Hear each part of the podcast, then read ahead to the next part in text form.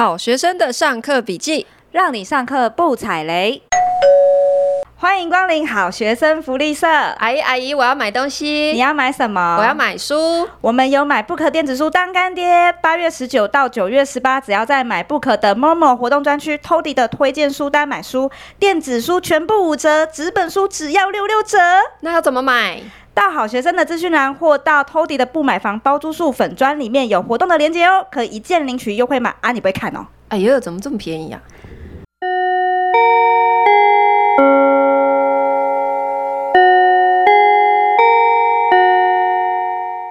大家好，我是好学生 Ivy，我是最近一直在上节目的网络红人 Toddy，很好意思，很好意思上什么节目啊？自己说自己是网络红人，啊、我最近上了真的节目有一点点多哎、欸，你累哈？有一点累，比如说有哪一些节目、啊？我最近上了唐香龙飞碟电台的飞碟早餐，哎、欸，飞碟早餐很有名哎、欸。从好久以前就有了，上班尖峰时刻一定要听的，流量超高的。对啊，还有吴淡如中广电台的幸福好时光。哎，吴淡如是那一个吴淡如吗？不然还有哪个吴淡如呢？所以你最近真的开始红了起来。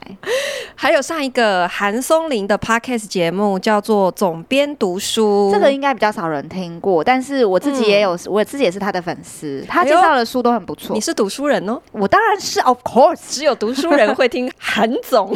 你不要乱讲啦！我都忍不住讲韩总，韩对韩松林的总编读书，他推荐的书也是蛮不错的，就是也是蛮推荐大家去听听看。只是说他每次都是一本书讲一集或两集，嗯，所以他的东西是会比较容易就是飞奥。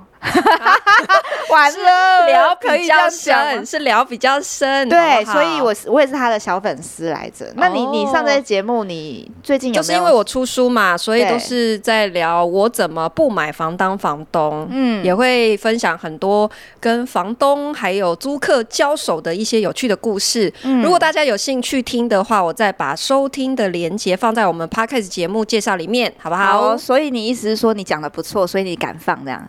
欸 是吗？是吗？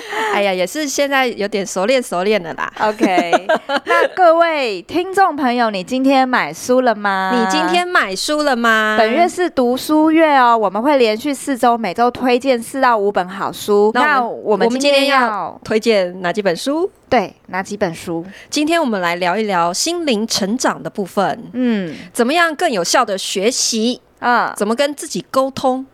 怎么跟亲密的人沟通？你不是说你没有在看那些心灵鸡汤吗？你今天来推这个，你觉得你合适吗？对，其实也是有偷偷的在看。OK，那我们之前的 Podcast 有聊到说关于怎么当一个好讲师嘛？那一集我不知道大家有没有去听过。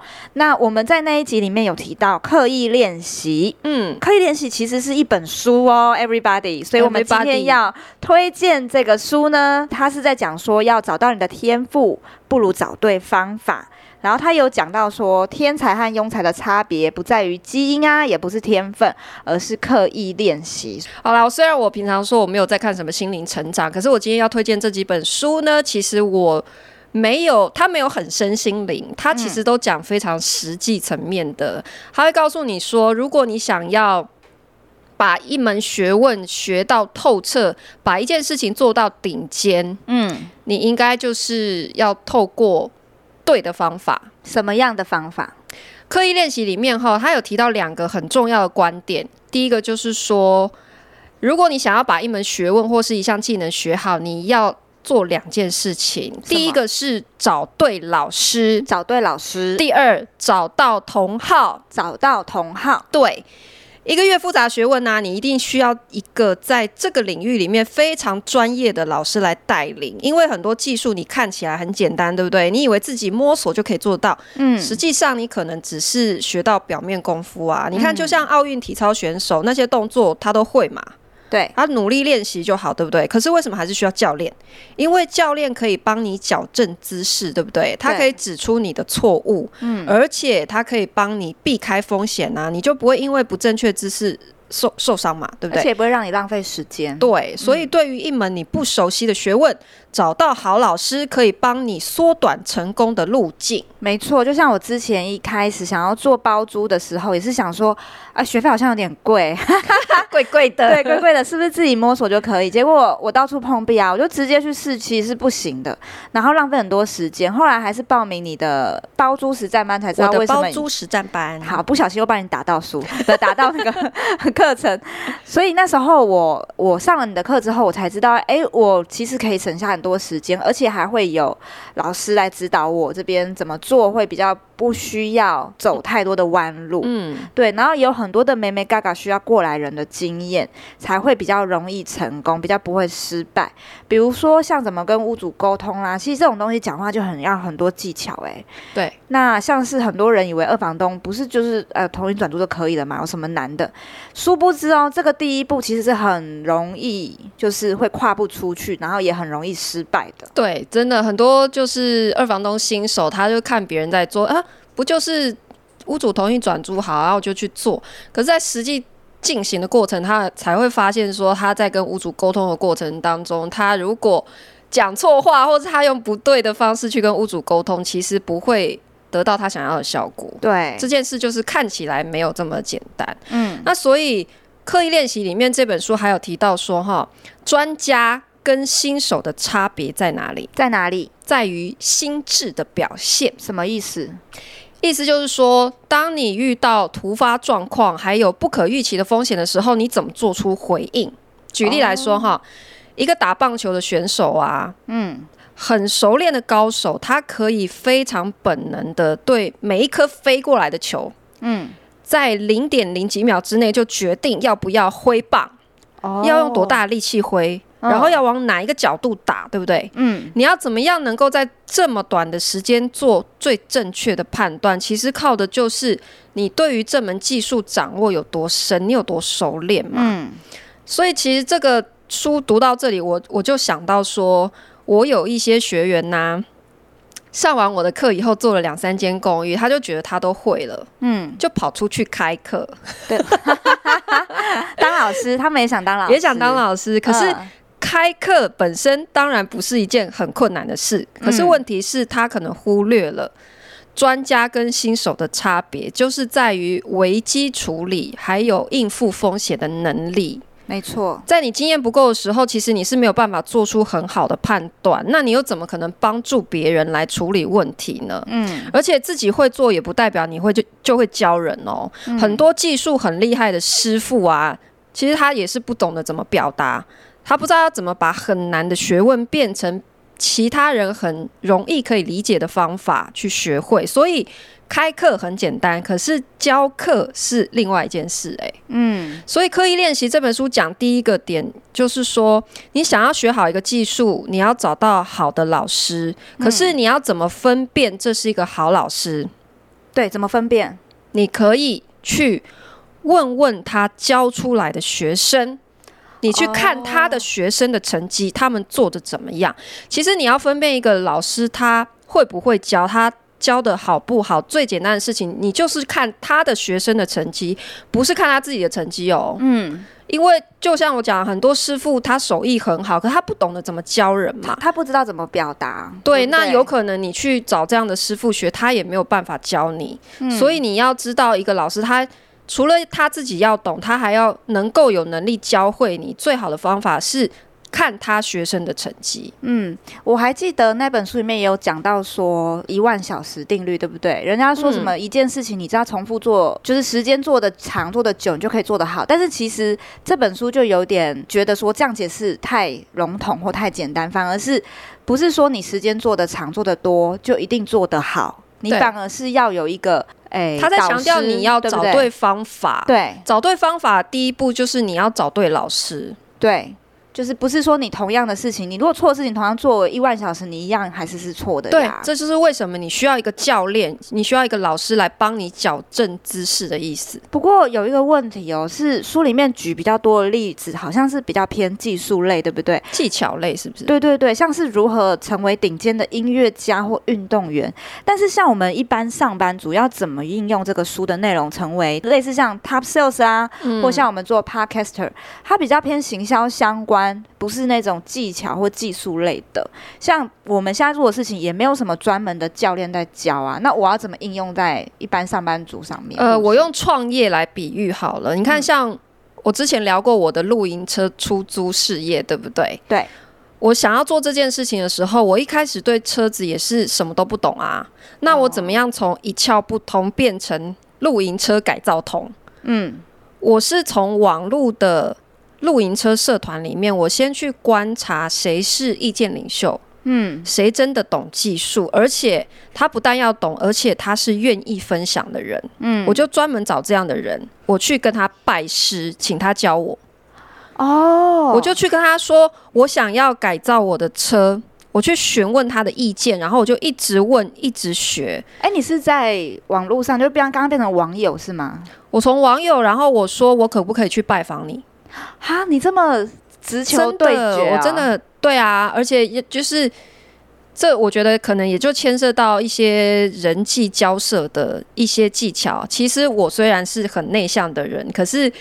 你也知道我为了要完成这件事情的那个动机有多强大，嗯、不然我每天都躺在家里，我干嘛那么累？真的耶！可是因为我真的很想学，嗯，我很想要搞懂这门学问，所以我就是无所不用其极的去接近这些，对，接近这些专业的人，我去跟他拜师，然后我就一直问，一直问，所以我才会说，嗯、你也要挑，就是对方是愿意分享的人啦，还有你要有诚意啦，对。你要也是要很诚恳哈，然后去跟他请教、虚心学习的这种心态啦。嗯，对，那这其实就是刻意练习在讲的第一步，找到老师啊。嗯，其实找到这个领域专门的人、专业的人。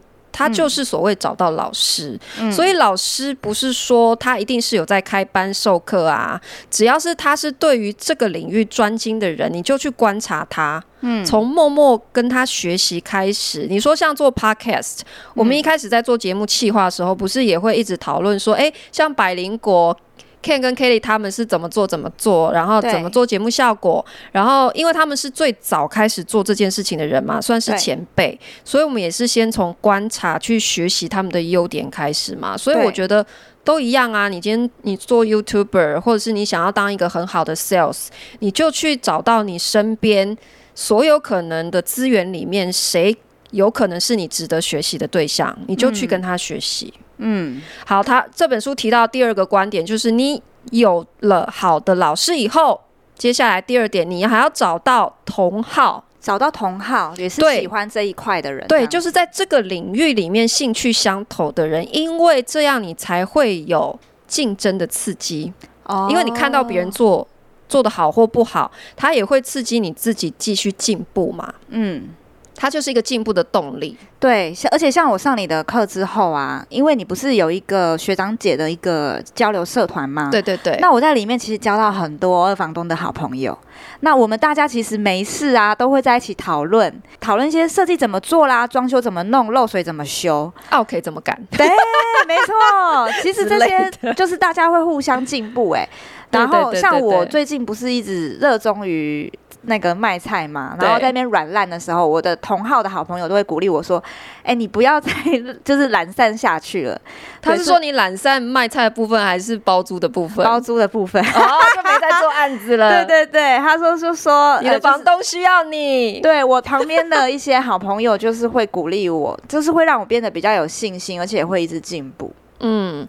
要怎么把一个新的技术学好？哈，除了刻意练习之外呢，我还要再推荐另外一本书，叫做《心流》。心流，心流，哈，蛮厚的一本哦。我觉得这本书它是在刻意练习之后呢，如果你想要再把自己的内在推到更高的一个层次。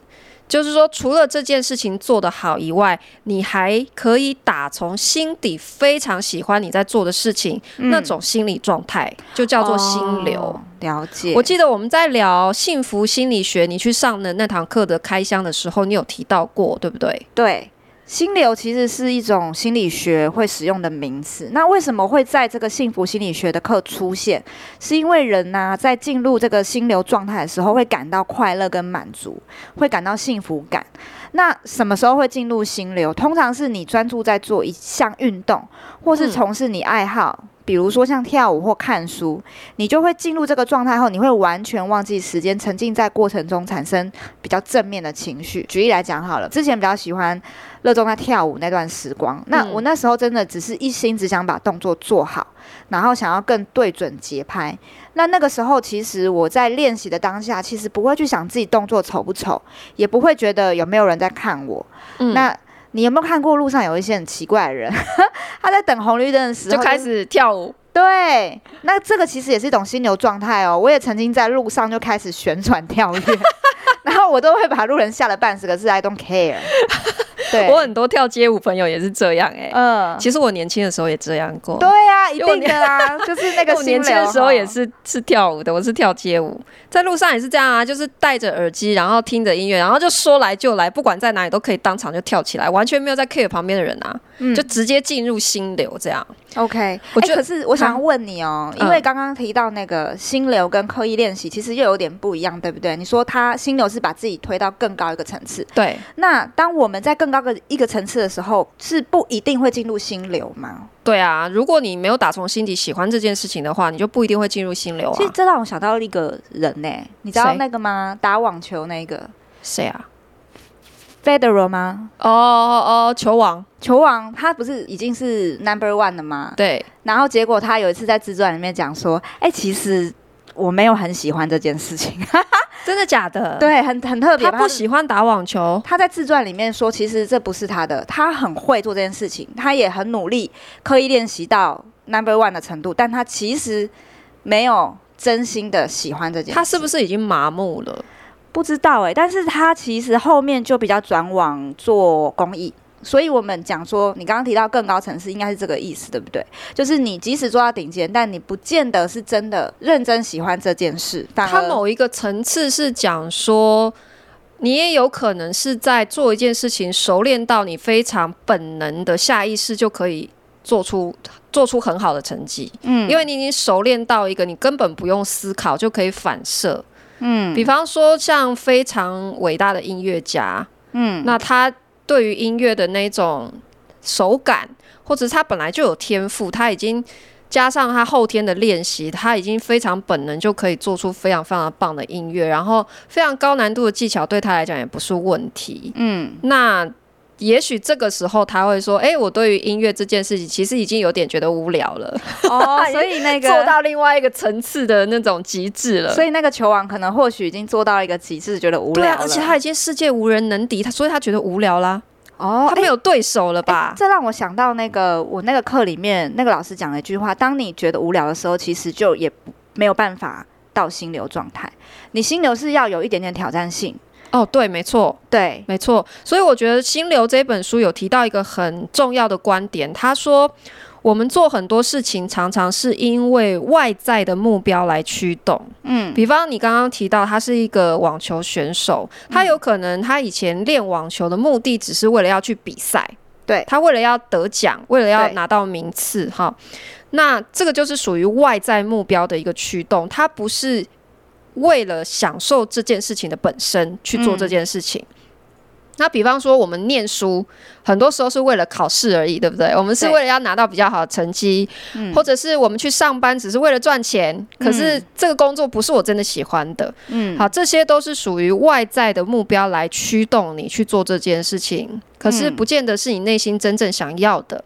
嗯，那不是你真正乐在其中的事情，这件事你就没有办法持之以恒，你很容易见异思迁。嗯，谁给我比较高薪水，我就跳槽。嗯，好，所以他在讲说，如果你选择要做的事情是根据自定目标，自定目标是什么？意思就是说，他没有任何外在的目的哦，做这件事情本身就是目的。嗯，我就是单纯享受我在练习的这个过程。嗯，我打网球的时候，我就是单纯享受当下的那个感觉。我练钢琴就是因为我单纯的享受这个音乐。嗯，这个时候你就会更容易进入心流，你就可以持之以恒享受这件事情。你不会觉得说，诶，做这件事情好像很痛苦。因为你会觉得痛苦，是因为你是外在的目标来去驱动，我有别的目的。嗯，当你把外在的这个目标摒除掉，你只是单纯回到你你内在的一个驱动，是说我只是 enjoy 做这件事，你才可以做到顶尖。可是如果我就是不喜欢这个工作，但是我需要这份工作，我不能离职，那该怎么办？它里面有提到说，你要把原本没有感受到乐趣的事情，哈，进入心流的一个状态，你是要靠，就像你刚刚讲，新的挑战还有机会。嗯，你一旦愿意去接受更多挑战，你去完成它，这些挑战又是可以马上给你带来明确的回馈的。嗯，你就可以从这些挑战里面去发挥自由，还有创意，你就可以得到更多的乐趣。比方说练钢琴，嗯。你去看历史上最伟大的那些钢琴家，他们都不是为了比赛、为了表演才去练习的，他们是因为不断去想要挑战更高难度的技巧，然后他借由一个一个小目标的完成，嗯去增加他的成就感。还有乐趣，所以他就能一边享受练习，还能一边练到顶尖。其实这就跟我卖菜一样，跟你卖菜一样，他好像有点跳太多。我的好朋友白白就是叫我不要卖了，因为他也好朋友谁？白白啊，哦，拜拜，对，我这里在呼呼唤你，拜拜，因为他也是我们听众啦。他一直跟我说，哎，你不要再卖了，利润低，不值得啦。但是我一直无法自拔，哎，可是这都这个不是因为我对卖菜这行有多有热情哦，其实我根本就不太会煮菜，而是因为我发现这是一个很封闭的传统产业，它中间有很多问题可以靠现代化方式解决，所以。对我来讲，就是一种很有趣的挑战呐、啊，嗯，所以我才会一头栽下去，进入一个心流状态。哎、欸，其实我们做公寓改造也是这样啊，嗯，上一次哈，我去中广接受一个访问，姜太姜太访问我的时候，他就问我一个问题，嗯，他说老房子漏水处理起来都很棘手，那为什么你还愿意去碰它？嗯，我当时是回答说。漏水问题其实，在老公寓是非常常见的，它不是不能解决的问题。嗯，好，可是后来我看了《心流》这本书之后，我才发现，为什么我一点都不觉得这件事情麻烦。嗯，其实是因为改造老房子这件事已经进入我的心流。嗯，我非常享受设计改造的过程。而且很容易从这件事情里面获得成就感跟乐趣，所以我一点也不觉得这是很辛苦的事情，嗯，所以也才会让我能够坚持做这件事情做这么久。我觉得对很多上班的人来讲，工作可能只是为了糊口饭吃，不是真的对这个工作有多大的兴趣。嗯，所以要把工作变成心流，感觉不是一件很容易的事情。那我接下来想要分享，如果遇到挫折的时候呢，该怎么面对自己的负面情绪？嗯，那这边的另外一本书呢，我要推荐是《强大内心的自我对话习惯》。那他是讲说，其实。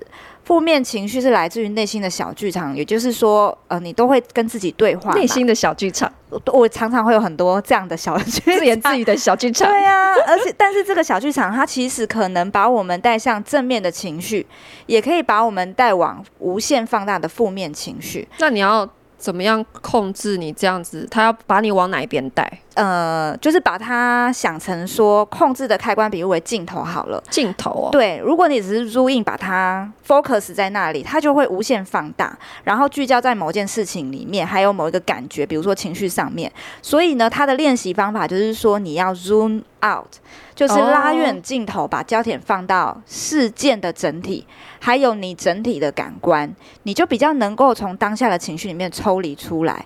比较可以用客观的第三者角度来理性分析事情哦，就是比较像是先跳脱出自己的那个。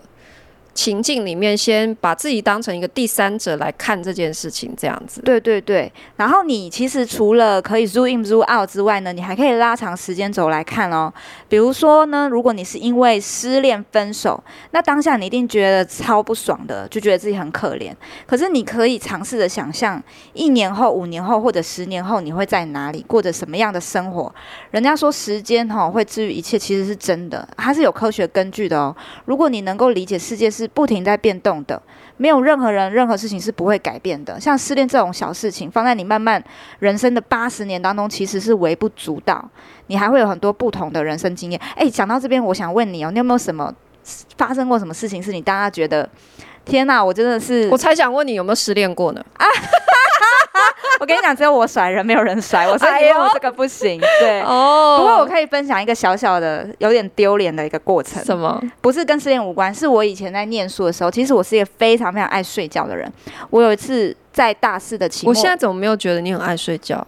哎，我刚来的时候不是一头头发很乱吗？我刚睡醒，那时候已经是下午一两点了。哦，对，那那个时候是我大四的时候，然后考要考那个期末考。然后是财政学，然后我跟你讲，我睡掉了，我把那一堂课睡掉，哦、就是那一个考试，然后所以其实我被当了，对我被当了，而且我延毕了，然后我那时候觉得超级无敌丢人，我觉得我人生毁了。嗯，对，因为我就是最后一个大四了嘛，然后我也没有办法再去重修了。然后那时候我觉得世界末日，人生毁灭了这样子。但是现在再回头看，那是一个很好的经验。就因为我延毕，我不知道这一年要干嘛，因为我只有那一堂课没过，所以我只好去考研究所。哦，因为不知道要怎么办呢、啊？你也不能去外面求职嘛。然后我刚好卡在中间，所以我就去去念书，然后考了一个就是更好的研究所，然后就是导致我后面的。就是职业生涯就变得比较顺遂啦，嗯，然后也在那那两年里面学到更多更多不同的东西，视野更开阔。所以有时候你看到的东西，你如果拉长时间的话，你会觉得人生其实没有你想象中的。对啊，其实比方说二十年前的那种失恋，你现在回想起来，真的也是觉得，哎呀，不就是真的没什么啦。对呀，不就是人生的一个插曲而已嘛。对呀，所以把自己从那个地方哈，就是抽离出来，眼光放远。或者是说眼光放长，你的角度就会不同。可是我觉得这件事听起来很简单，就是抽离自己这件事听起来很简单。可是你到底要怎么做？它里面书里面教了一个方法是写日记，写日记哦。对，因为写日记的过程里面，其实你就可以用第三者的旁观者视角在描述整个事情的过程。这个动作就是在做抽离。哦，对耶，嗯，就是因为你在描述整个事件的过程，其实你就是用旁观者的角度嘛，嗯，你才有办法去回忆。所以这个时候你可能就会可以剥离那个情绪，嗯，用更客观的角度来看哈。那我可以写在脸书上吗？比方说抱怨一下今天谁让我不爽，发泄一下这样。哎呦，千万唔汤哦！母汤。这本书叫我们说不要太留恋在脸书啊、IG 上面，因为很多人会把脸书上面的赞，还有别人对你的评价，当做自己生活的指南哦。可是其实那个不是真正的你，那个只是说呃，比较像是社交上面的那个，好像有个什么名词，你知道吗？那个我不知道哎、欸，哪一个名词？好，算了，就是过度依恋别人给你的赞，是不是？他是说人其实有很多面相，其中一个面相就是网络上的身份，你会太过度的依赖自己网络上的身份，其实那个不是真正的你啦。嗯嗯，对对对。你如果太过依赖，你就会依照别人对你觉得说你有没有价值，没有价值，你不是由你自己去判断，而是别人帮你判断。其实这就很危险呐、啊。很多小朋友一开始是跟人社交的方式是透过脸书、IG 哦，他们就很容易把社交平台当做是互动关系，把这些互动关系无限放大，对，很多很多的小剧场，这个就是负面情绪的。对，可能就会觉得为什么我这一篇都没有人点赞，或是赞数比较少。然后就觉得自己的人生没有获得肯定，嗯，让我想到，难怪你没有在经营你的脸书哎、欸，哦，我完全是零，我完全没有在 update，、哦、你真的很看得开哎、欸，对啊，因为那个就不是我嘛，哎、欸，其实讲到这种社交网站，其实我我蛮有感觉的，因为我是一个必须经营粉丝页的人，对不对？哦对对，对，然后我写文章写了四五年有了哈，嗯，我是一直到去年开始才慢慢掌握跟粉丝互动的方法，哎，哦，怎么？应该说我是一直在尝试练习我的写作风格，嗯，去找出我的粉丝喜欢什么样的表达方式，嗯，或者是对什么样主题比较有兴趣，嗯，因为你从互动率啊、点赞数，你就可以感觉出来嘛，嗯，所以我会一直去。想要调整，找到就是最佳的互动方式。嗯，那我有一段时间哈，我写作风格是走比较极端的，就是 都是比较自负的。哦，我告诉你一个发大财的方法，你听不懂就是你笨。之类的，走这个路线很讨人厌呢。我有一阵子就是 你知道走下险棋，就是走这种路线，然后都把自己讲的很好，包装的很完美这样子哈。因为我看其他教房地产的老师啊，都一个比一个还要浮夸哎。嗯。都是要强调自己收租三百间呐，年收入破千万呐、啊，早就财富自由啦之类的哈。然后出来教课只是做公益啊之类，都很夸张。现在还有很多这种啊，还是都很多。可是我发现呢、啊，那样子的形象啊，就算他因为他比较哗众取宠，嗯，所以你可以吸到比较多人的注意力。可是呢，嗯、会被这种形象或者是内容吸引过来的人呢，都是脑粉。哦，也就是都不用脑的哦，就是不爱用脑的，的啦，你真的很爱骂人。哎、欸，我又我我又骂人了。嗯，我觉得哈，就是会被这种很浮夸形象吸引的人呢，他是比较不会思考的。如果我报名进来我的课，我最后都很头痛。嗯，因为我我真的是实验过的结果。嗯，因为不思考的人进来我的课程里面，他就会变成说。我花钱就是大爷，所以就是要有人来帮我解决问题。你知道这样的学员最后他是不会做出任何的成绩。真的，因为我们做包租其实就是帮房东解决问题。对，我是教你一套系统化的工具跟方法，可是你还是要有自己的思考跟判断的能力。对对对，对啊。那所以我就觉得，哎、欸，用这种哗众取宠方式吸进来的人哈，根本就不是我想要的 TA。嗯。所以后来我就发现一件事，什么事？我其实不需要表现的很完美，嗯，就是我不用把自己包装的好像我真的无懈可击。我觉得不用，因为有脑啊、会思考的人，他们会更希望我想要教他们的这件事情风险在哪里，嗯，他们是想要知道这个我有没有失败的经验，嗯，因为失败经验比成功经验更重要。可是大部分出来开课的老师是不愿意说。失败的部分的哦，他们希望你觉得这件事百分之百没有风险。嗯，老师投资百分之百成功，从来没有失败过，怎么可能？对，可是怎么可能？你投资如果没有失败的经验，你怎么可能成就你的专业啊？因为你只有经历过失败，你才会知道地雷在哪里啊。对啊，你没有失败经验的人，可能只是说明经验不够而已，或者是运气太好。对，所以后来我就把我的写作风格慢慢调整成。我很愿意暴露我自己脆弱的不足的那一面，嗯，就结果效果反而比以前写那种哗众取宠都要好哎、欸。哦，我吸到越来越多的粉，而且吸进来的人都是品质真的比较好的，都是有脑会思考的。哦，又骂人，所以说到这里，我就要再分享另外一本书。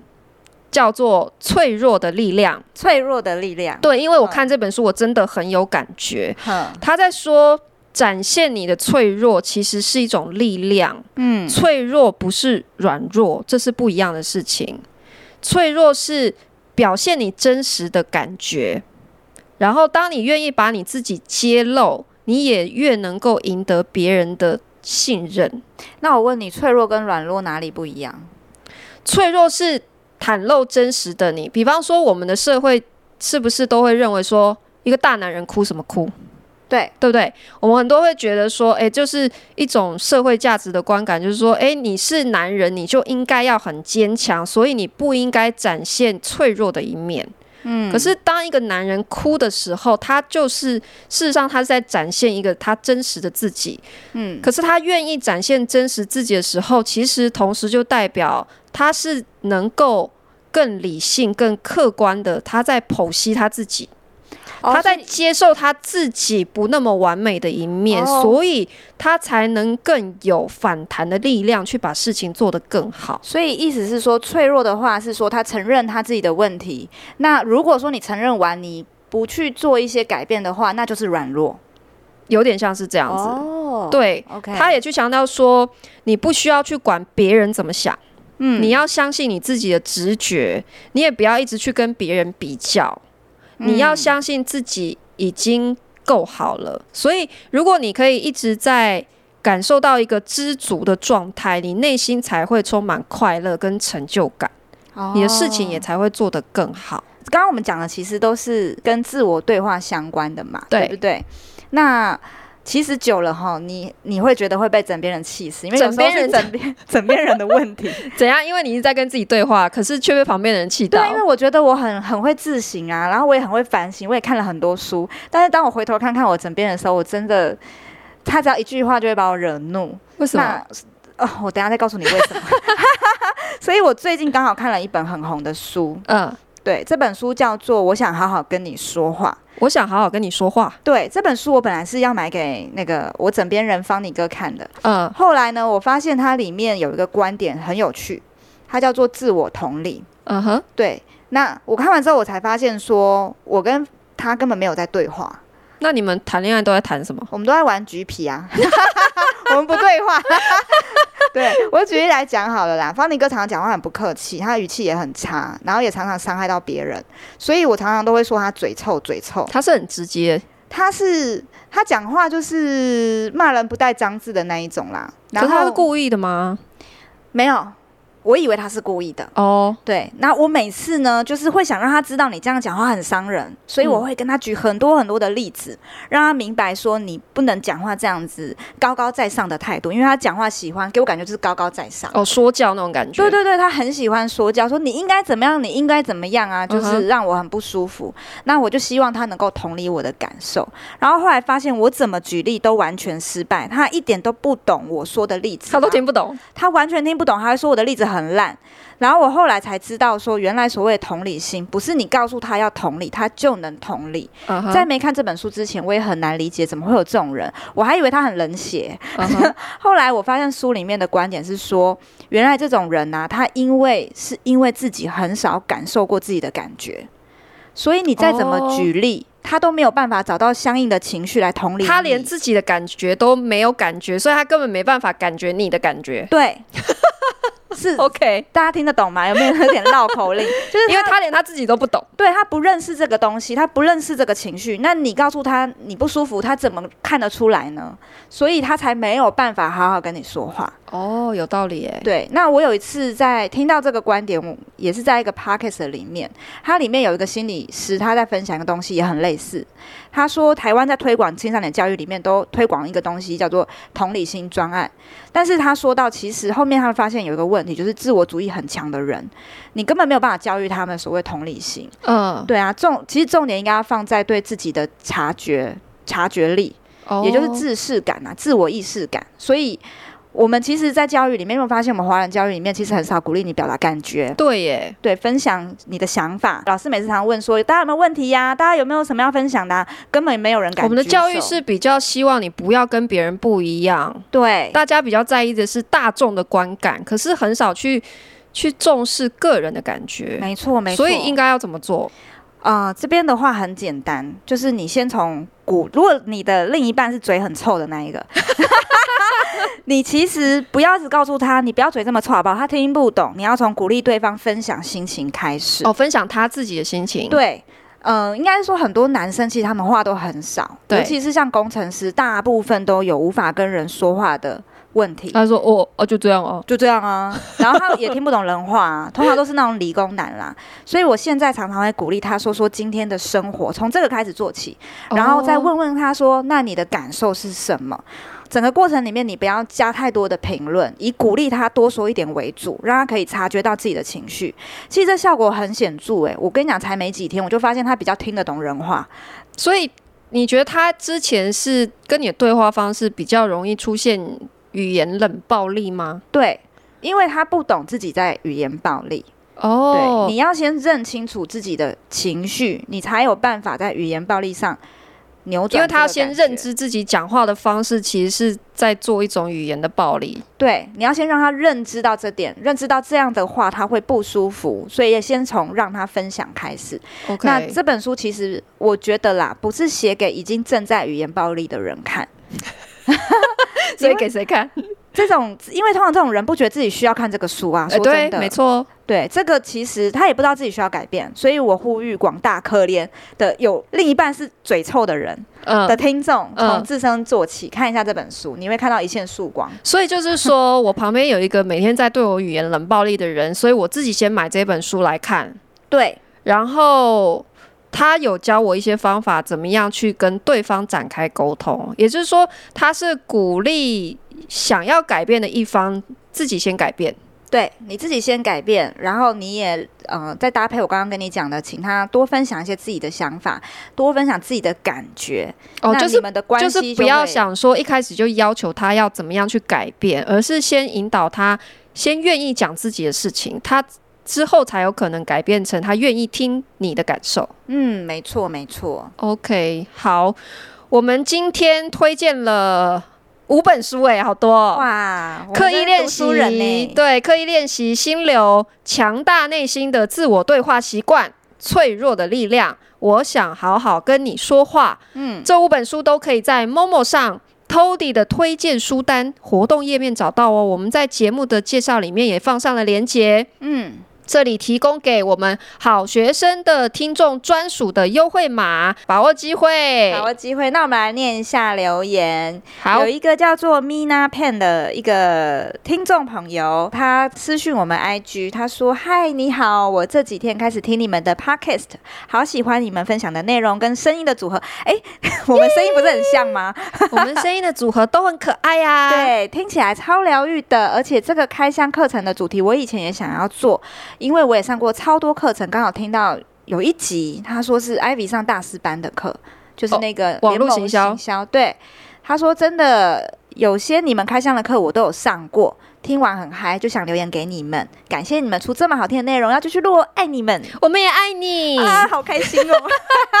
第一次被告白，他是私讯的，对，所以大家看。Mina，你你愿意帮我们去留言吗？我们也会很爱你的，我们也会很爱你的。你可以公开留言在我们的在哪里？在我们的 IG 或是 Pocket 上面。Pocket 是那个 iPhone 的手机的话，对。如果大家喜欢我们的节目，请你拿出行动力，可以给我们五星好评加留言吗？对，谢谢你们，谢谢你们。我们今天分享就到这边，大家书要记得买起来喽。那我们就下课喽！噔噔噔噔噔噔噔噔噔噔噔噔噔噔，噔，噔，噔，